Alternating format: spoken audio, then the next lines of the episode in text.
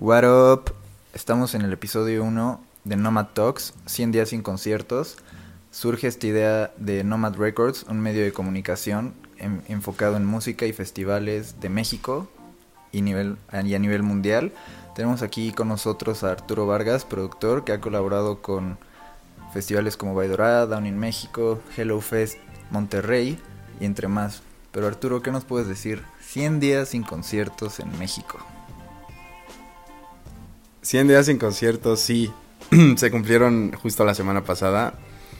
Y pues creo que nadie, nadie esperaba esto. ni los fans, ni los artistas, ni eh, los que colaboran en esta industria. Nadie lo esperaba, pero ha sido un momento de pausa. Un momento de renovar, eh, reforzar lo, lo que, en lo que se haya estado trabajando y creo que todos queremos y, y deseamos estar juntos de nuevo en los festivales, en los eventos. Es algo que todos los que están en este medio hacen con mucho cariño, Con pasión, ¿no? Amor. con pasión, con amor y pues todo mundo desea estar de vuelta. Nadie lo esperaba, es, es un suceso yo creo que único en la década. Pero pues no queda de otra más que seguir adelante, ver qué es lo que viene, adaptarse y, y no parar, no parar. No parar, como dices. Tú al empezar el año, ¿imaginaste algo así? Empezaste creo que el año en Down in México, segunda edición. ¿Qué nos puedes decir de un año como con primero de enero, Oaxaca, un festival? ¿Qué expectativas tenías del 2020? Sí, eh, em- empecé el año con Down in México, colaborando en el área de camerinos. Y es un festival que era la segunda edición. Se veía muy, muy prometedor. Espero que siga creciendo como todos queremos. Pero no, para nada, para nada lo veía venir. Eh, creo que yo daba por hecho que iba a ser un año con muchos conciertos, con muchos festivales, con eventos de, de marca. Eh, de repente, em, sí, finales de enero, febrero, empecé a leer posts de lo que estaba sucediendo en China. Pero ni en mis más remotos eh, sueños pensé que iba a llegar a, a México. Como que era algo solamente que estaba pasando allá. Pero bueno, llegó, se detuvo todos los eventos. Creo que pues tú estabas en, en Bravo GNP cuando nos dieron la, o sea, cuando ya como oficialmente dijeron que ya no iba a haber más eventos, cuando estaba el Vive Latino en el limbo, de que si se hacía o si no se hacía. Justo, estás en un evento, te están diciendo puede o no hacerse, estás a tres días, te van llamando, sí se hace, pero está esta pauta, ¿no? En la que también está el Vive Latino, con tantos años en México, una carrera en la que la gente va a disfrutarlo, quería sentir esa emoción, estar piel con piel, o sea, literalmente cuando estás esperando a que salga tu artista en el escenario y estás como, güey, ya, por favor, eso la gente lo valora, lo extraña. O sea, realmente creo que un festival lo que hace es crear sentido de convivencia. O sea, puede que no nos conozcamos afuera las personas que van a un festival, pero cuando estás ahí, todo es muy chill, amor y paz. Se siente ese, esa comunión. La gente está muy en paz consigo mismo y pues sí está cabrón, la neta. Sí, totalmente. El, poder ser quien seas eh, sin ser juzgado en un festival es, es, algo de las cosas más únicas. Y creo que algo que, pues que no se puede transmitir en un, en un live stream. Creo que al final del día los live streams, eh, aunque han intentado pues darle continuidad a- a los actos en vivo, el live stream se enfoca 100% en el artista, ¿no? Estás viendo la pantalla y estás viendo al artista tocando, ya sea en su casa, ya sea en algún foro o en alguna otra locación. Pero lo que no puede transmitir un live stream es ese sentimiento de comunidad, ¿no? De voltear a ver al de al lado y ver cómo está bailando y, hacer salud con la cerveza y, y sentirse parte de y, y saber que todos están compartiendo esta misma energía. Porque mucha gente va al festival no por el artista, puede que conozcan a la mitad del line-up o, menos, pero van porque saben que es un ambiente eh, donde pueden expresarse, donde pueden ser creativos, donde pueden disfrutar, donde pueden gozar eh, sin ser juzgados y disfrutar de la música y de, y de sus amigos. Creo que eso es lo que no veo la manera en la que eso se pueda transmitir por una pantalla. Totalmente, como dices, la otra vez estuve en un streaming y me di cuenta que yo era el único en la casa bailando como loco, disfrutando con una chela en mano, con las demás personas que participaban en el Zoom Party, pero mi casa como estaba, tranquila, todos en silencio, yo traía mis AirPods, pero ¿qué pedo? O sea, el, el darte cuenta que estás solo frente a la pantalla, bailando, y que todo esté tranquilo a tu alrededor, es como, güey, ¿qué es esto? Me han robado una parte de mí que nadie me avisó ni me pidió permiso para, güey, te esperas un año, maybe dos, y chance hasta cinco para que todo pueda regresar, entre comillas, a la normalidad, o que se encuentre una vacuna, ¿sabes? Está difícil, está cabrón, sí me cuesta. Bravo fue el 15 de marzo, han pasado ya unos meses, y no ha habido nada que pueda llegarnos aquí a México todavía. Creo que voy a tocar el tema de los autoconciertos. Ya hubo uno en Alemania con Boris Brecha. Creo que eso fue un, inicio. Se está teniendo iniciativa de crear el espectáculo para la gente. Pero no es lo mismo, no es lo mismo estar en tu coche, te empedas en tu coche, quién maneja, son como responsabilidades que todavía no se ven, o sea, la higiene, te van a llevar tu chupe, no es lo mismo estar gritando que sientas a la gente como dijiste hace rato que te estés echando una chela o hasta que la gente sea como de toque. Tú sabes, o sea, son son cosas que se viven en el festival, en las en todos lados, pero en un festival eres tú, eres tú y nos han arrancado eso. Desde mi punto de vista yo me siento muy ahogado. Sí, creo que los autoconciertos pues son el primer intento de hacer algo físico de hacer algo eh, en, un venue, ya en, sitio, convocando a personas, que creo que, aunque tiene razón, es muy difícil eh, llegar a, igualar el nivel de experiencia adentro de un auto, pero creo que, al menos en México, se, creo que se está vendiendo bien, el de Moderato viene el, el 7 de agosto, y ya anunciaron justamente después va a tocar Mario Bautista, va a tocar el Tri, va a tocar Intocable en ese mismo foro. Ya lo van a dejar montado. A huevo. Y, y, eso es buena señal, ¿no? Nos está diciendo que hay, la demanda existe. Aunque claro, la experiencia va a ser muy, muy, muy diferente. De hecho, en ninguno de estos conciertos va a haber venta de alcohol. Es, eh, eh, o sea, no hay venta de alcohol, pero no dudo que la gente lo, lo intente meter en, en, su coche, en su ropa. Porque justamente como vas adentro de un coche, pues tampoco te pueden revisar qué es lo que, es lo que hay dentro del coche, mucho menos con el tema de la higiene y, eh, y entonces creo que sí, o sea, la gente va a encontrar maneras de, de buscar estas experiencias, pero pues el autoconcierto, eh, la verdad es que veamos, ¿no? Veamos cómo, cómo suceden, pero yo apoyo la idea, apoyo que se esté haciendo cosas en físico, que no todos son pantallas, ¿no? Porque al final del día creo que las o sea, las horas que pasas viendo una pantalla, sean conciertos, sean leyendo un libro, sea eh, mandando emails. O Instagram, lo que sea. Instagram, lo que sea. O sea, la actividad, independientemente de lo que sea que estás viendo, pues el cuerpo humano no está hecho para, ver pantallas y, queremos algo real, algo físico, salir, eh, ver gente, aunque sea a través del carro, pero, pero poder experimentarlo. Está cañón. ¿Qué me puedes decir de el tema del el artista? ¿Cómo va a ser regresar a escenarios? ¿O cómo conectar otra vez con, con, con tu público, sabes? Ahorita, como dices, todo es streaming, pantallas, la gente se cansa. Ya hablamos que yo me sentí raro bailando frente a la pantalla, ¿sabes? Pero la neta es que antes se sentía esa conexión con el artista, ¿sabes? El estar en el venue, el estar en el escenario. Puede que si eres súper intensa o intenso, esperes 10 horas a que llegue un artista. Lo llegué a hacer cuando era un morrito, se, me pasaba, pero vas creciendo, te vas metiendo en el mundo, en el medio, vas dándote cuenta de que es lo que te llama, lo que te apasiona, lo que realmente te hace feliz y que de la nada te lo quiten, ya sea trabajar en producción, en camerinos, en barras, en operaciones, se fue. ¿Cómo vamos a regresar? ¿Cómo va a ser esa conexión otra vez de comunidad? Que todo vuelva a fluir. no sé, espero que sea pronto. La verdad es que me urge. Tú, Arturo, no sé qué más quieras como agregar. Pues sí, creo que el tema de la conexión con el artista, al menos en los autoconciertos, va a ser súper difícil.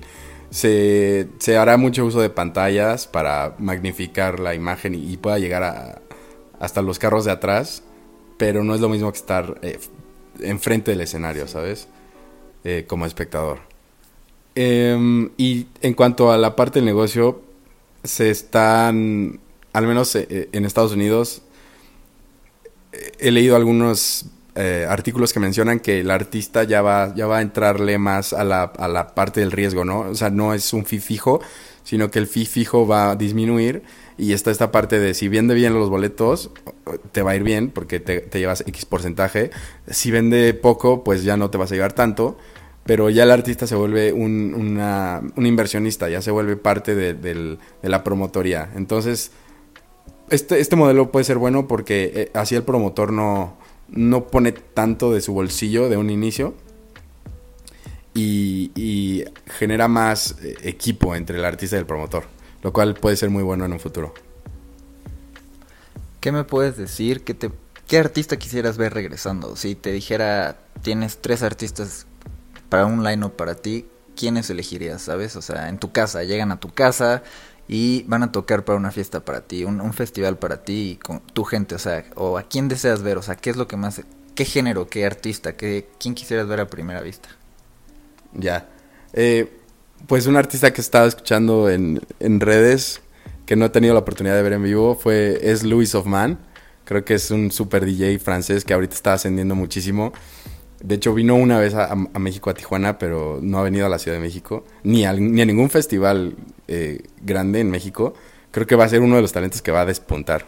Creo que tienes razón, además le ha abierto a Polo Pan, ha participado en sus tours y sí, tiene un, un estilo muy fresco y la va a reventar, me parece, me parece. Un estilo súper, súper único. Eh, él es uno. Em, Polo y Pan también eh, estuvieron, en el, estuvieron en el Corona. estuvieron en el Corona, los vi, fui de espectadores a ver. Y fue un super set, super set. De hecho fue en vivo, o sea, tenían teclados que estaban tocando en vivo, eh, cantantes invitadas. Entonces fue un, fue un live set. Y ese estilo de música ahorita me está llamando mucho la atención del French, pop, French techno. Eh, creo que ahorita es algo que quisiera ver en vivo de nuevo. Claro, es una experiencia muy cabrona el French Tech. Además, creo que cerraban su gira, ¿no? Con el Corona Capital, su gira aquí en América. Estuvo algo cabrón eso. Yo estuve ahí y pude compartir ese momento. Sí, venían de, dar su tour de conciertos en Estados Unidos y, su última parada era México. Y la única fecha fue el Corona Capital de México y sí se rifaron. 10 años, ¿no? El Corona cerró bien sus 10 años, ¿no? Sí, era, era eh, el décimo episodio, décimo capítulo. Y además, eh, pues sí, fue, fue un lleno total. Fue una super venta y todos los que estuvieron ahí, pues estoy seguro que lo, que lo disfrutaron como nunca. Tú, a ti, Emiliano. Ah, bueno, me falta decir un artista, ¿correcto? Eh, la Imperatriz, la Imperatriz, definitivamente. De hecho, vino a Canva, ¿no? En 2019, 2018. Justo el año pasado estuvo en Acamba. ¿Tú estuviste ahí, correcto? Sí, ahí estuve. Una edición increíble. Estar en los campos de Agave con la gente, el venue, todo. O sea, realmente es un festival que llegó para quedarse. La marca se forjó en, ese en esa edición, la segunda edición. Y sí, sí, te lo recomiendo. La Imperatriz se rifa. Sí, de hecho, eh, yo tenía eh, una activación de marca que íbamos a montar en Acamba para esta edición 2020, pero bueno, ya no se hizo. Eh, ¿Y tú, Emiliano, ¿qué, tres artistas te gustaría ver? Que ya hayas visto o nuevos, no importa, pero que cuando estás en tu casa dices, Uta, ¿cómo me gustaría regresar y verlos en vivo?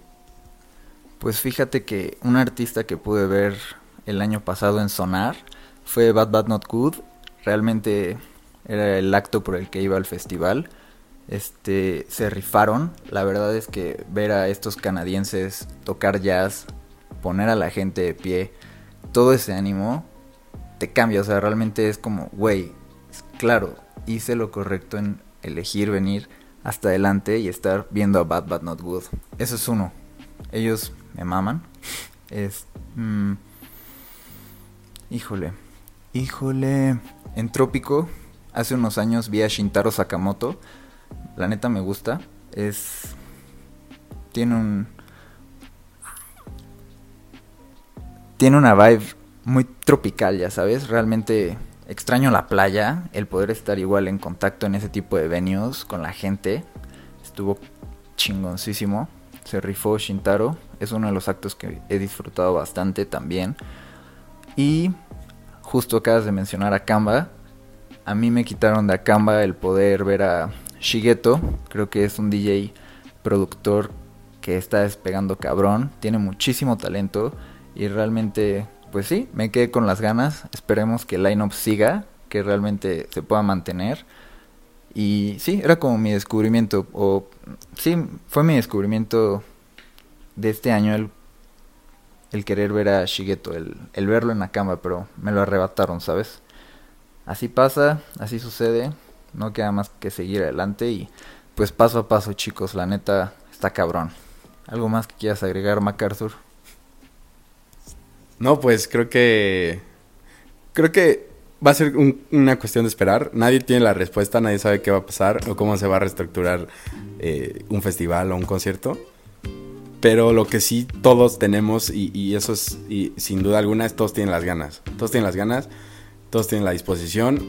Hay un mercado ahí que, que se ha notado, se ha notado con la venta de los autoconciertos, con, con los live streamings, eh, la gente lo, lo, demanda. Aunque ya descendió un poco la, la, demanda en live streamings porque justamente se saturó tanto de, de que ya había tanta oferta. Eh, era un martes, miércoles y ya había tres lives, ¿no? Eh, ¿Sabías? Em, pero hay un mercado ahí que, que está pidiendo estas experiencias en vivo, que quieren ver a sus amigos, quieren celebrar. todas las empresas que se dedican a esto, pues también quieren regresar al negocio, volver a generar ingresos, volver a operar. Eh, algunas están adaptando, están sacando ofertas digitales, haciendo foros, haciendo lugares para grabaciones eh, o para, para, streamings. Pero pues sí, la constante son las ganas. Todos tienen las ganas de, estar ahí. Y será cuestión de empezar a, ver cómo se, se relajan las medidas y se controla este fenómeno. Por ejemplo, en la Ciudad de México ya comienzan a abrir los restaurantes y bares. Entonces, primero creo que va a ser como la prueba, ver cómo funcionan los bares, eh, en eh, restaurantes, ver qué medidas toman. Y aunque es una industria diferente, pero nos, sirve de ejemplo al menos ver cómo reacciona la gente. Creo que hace rato también estábamos tocando este tema. Eh, cómo va a ser el regreso a los bares, restaurantes. Y hablamos de un tema de seguridad en el que, pues si vas a un bar, esperas el cadenero, lo pasas, ¿no? Y después puede haber una cabina de sanitización y además algún extra step, ¿no? Como poner tus zapatos en algo para que se limpien y tú sigas, ¿sabes? Sí, sí, sí, sí, totalmente. Yo creo que el proceso de entrada, ah, pues antes era llegas, cadenero, eh, es, cateo rápido, te revisan los bolsillos y entras, ¿no? Ahora va a ser totalmente un, proceso, o sea, va a ser una filita de llegas, ok, entras, ok, pistolita de temperatura, si tienes la temperatura bien, ok, pasas esta cabinita, te echan, te rocían, ¿no? Con algún desinfectante, eh, rocían los zapatos, desinfección y ya, están adentro. Y quién sabe si adentro te requieras este, el cubrebocas o no, pero bueno, eh, sí va a ser como un filtro mucho mayor al momento de entrar, que al final del día creo que también puede generar una mayor, o sea, un sentimiento de seguridad en los que ya están adentro, porque dicen, bueno, si ya, ya los que están adentro tuvieron que pasar esta, estos filtros, ya es como, ya me siento seguro y puede que la convivencia adentro sea normal, ¿no? O sea, que, que sí haya como un, un sentimiento de, comunidad, de disfrutar, de echarse un drink, de saludar al, al de al lado. Y tal vez estos filtros al inicio hacen que adentro sea una convivencia mucho más relajada. Claro, ojalá así sea, si no tendremos que esperar un rato. Y por último quisiera que nos dijeras cuál fue el acto, festival, concierto que te hizo darte cuenta que te querías dedicar a la industria de la, de la música, a la industria, ser parte de, ¿sabes? ¿Lo tienes? O sea, como claro, en mi caso yo me di cuenta cuando tenía 13 años, fui a un festival, vi, llegué 10 horas antes, eres intenso, y fue Coldplay en el Viva la Vida Tour, y aunque no vi todo el montaje, el, el, los las últimas horas de estar de 4 de la tarde a 10 de la noche que salieron, todo el ambiente, todo eso, me atrapó, me envolvió y dije, güey, es esto, ¿sabes? O sea, la neta, la sensación, la, emoción, la gente, los gritos, el aguantar, el lo que no se puede ahorita por el COVID, ¿sabes? Estar pues piel con piel o hombro con hombro. No, o sea, pero desde ese entonces ese es como mi momento, ¿sabes? Sé que todos tenemos... Me latió, exacto. Te latió, sentiste la, la vibra. Justo. Entonces fue como de... Creo que todos tenemos ese momento y me gustaría que nos compartieras eso antes de que nos fuéramos. Claro, claro.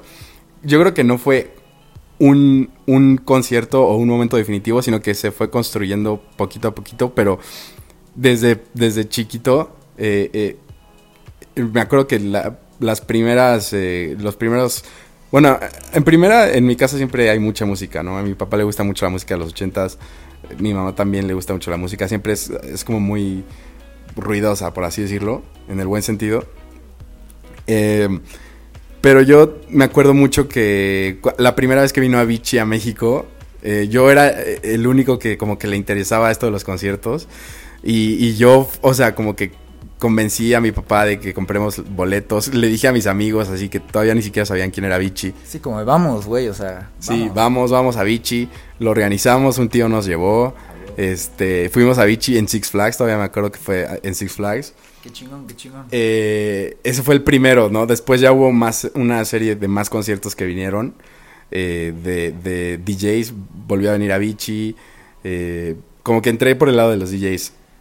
Claro, en una época en la que fue como Calvin Harris, Swedish House Mafia, empezaron como a venir DJs de cierto estilo de música electrónica a México, sí, recuerdo. Sí, eh, entonces yo creo que Avicii fue el primero. Yo creo que si, si tuviéramos que regresar a un solo momento, pudiera ser ese de, Avicii, que convencía a cuatro amigos de, de la escuela de ir. Fuimos y, y de a, partir de ahí se, fueron dando más, más, más conciertos. Eh, y durante la universidad tuve la oportunidad, esto fue como espectador, ¿no? Pero en la universidad tuve la oportunidad de participar en muchos eventos de como estudiante, o sea, eventos estudiantiles, pero como parte de la organización. Y eso fue como eh, también una parte muy padre que me hizo dar cuenta de, del lado del equipo, del lado del equipo organizador y, todo el proceso y las desveladas, y, pero es muy bonito y y fue, yo creo que esas dos. o sea, el lado de la música, el lado de los DJs, como empezaron a venir a México. Y luego en la universidad, el lado de, eventos de estudiantes. Claro, sí, es, es todo un tema. Podría seguir aquí horas, pero pues aquí la dejamos. Episodio 1, 100 días sin conciertos, Nomad Talks. Gracias Arturo por tu participación. Gracias, gracias, muchísimas gracias y nos vemos en el siguiente Nomad Talks, episodio 2.